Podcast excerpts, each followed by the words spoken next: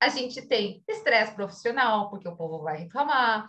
A gente tem a perda de dinheiro, porque pode ser que eu faça alguma coisa errada, uh, não estou dando todo o meu potencial, então eu tenho retrabalho, então eu tenho a, a ocupação de novo do meu tempo para fazer aquilo que já deveria ter sido feito com qualidade na primeira vez. Eu tenho a questão de refugo, então eu tenho que utilizar nova folha de segurança, novo selo, novo toner da impressora, ou que seja novo papel A4.